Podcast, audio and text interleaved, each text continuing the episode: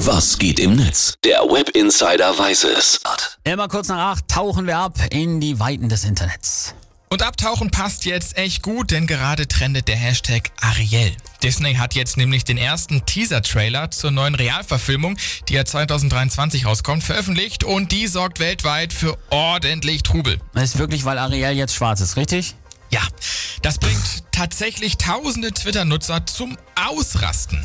Nach Tiana aus Küss den Frosch gibt's jetzt halt die zweite schwarze Disney-Prinzessin aus zwölf. Ich habe nachgeschaut, Disney hat festgelegt, wer Teil ihrer Princess Line und damit eine richtige Disney-Prinzessin ist. Und jetzt heulen die Leute wirklich rum, weil Ariel nicht schwarz sein darf. Leider ja. Kulturelle Vielfalt ist bei vielen noch nicht angekommen. Komi San Twitter zum Beispiel.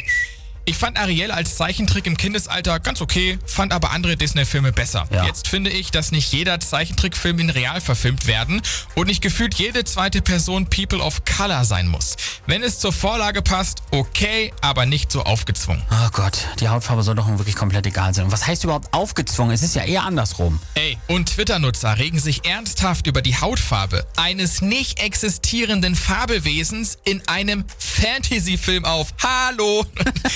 Das lässt leider sehr tief blicken und zeigt, in was für einer rassistischen Gesellschaft wir immer noch leben. Und hier, Thema Vorlage. Der User Easy schreibt.